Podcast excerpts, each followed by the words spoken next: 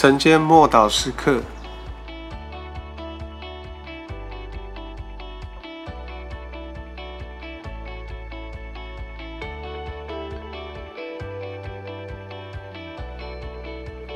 金银我都没有，只把我有的给你。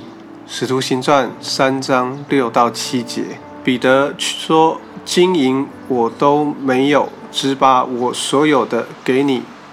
我奉拿撒勒人耶稣基督的名，叫你起来行走。”初代教会的诞生是超自然的过程，所以应当继续以超自然的方式来发展兴旺。运作。如果拥有圣灵的生命未能产生超自然的结果，那么教会跟其他的组织，或者是狮子会，或者是俱乐部就没有什么差别。教会被降低到人的层次，其那最主要的超自然的要素都被切断了。重生的经历和圣灵的喜，还有圣灵的生命，都赋予我们生命更新跟超自然以外的层次。我们若缺乏圣灵的生命，就是过着有限的肉体生命，或者是呃按照我们自己的发展，或者是照着意志自己的意志来走，甚至是任凭你的意志来支配你的人生。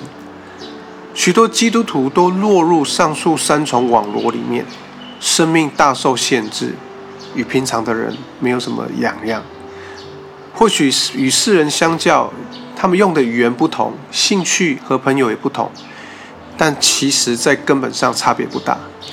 神要彰显他的大能，还有慈爱与丰盛的生命，他呼召他的百姓回归超自然的生命，有一道纯净、圣洁、超自然的生命之河流贯历史上的第一间教会，因此他们当中常常有神迹奇事。而这段经文里面提到，这位坐在门门口的茄子得了医治，便在店里面欢欣跳舞，这成了重大的神机活广告。结果后来有好多的人获得医治，茄子得医治的消息传开，正如使徒行传五章十六节说的，耶路撒冷周围城市的人也带着病人和受巫灵缠绕的。蜂拥而来，结果病人全被医好了。同样的，耶稣所彰显的大能和神迹奇事的浪潮，今天也要彰显在他门徒和教会中间。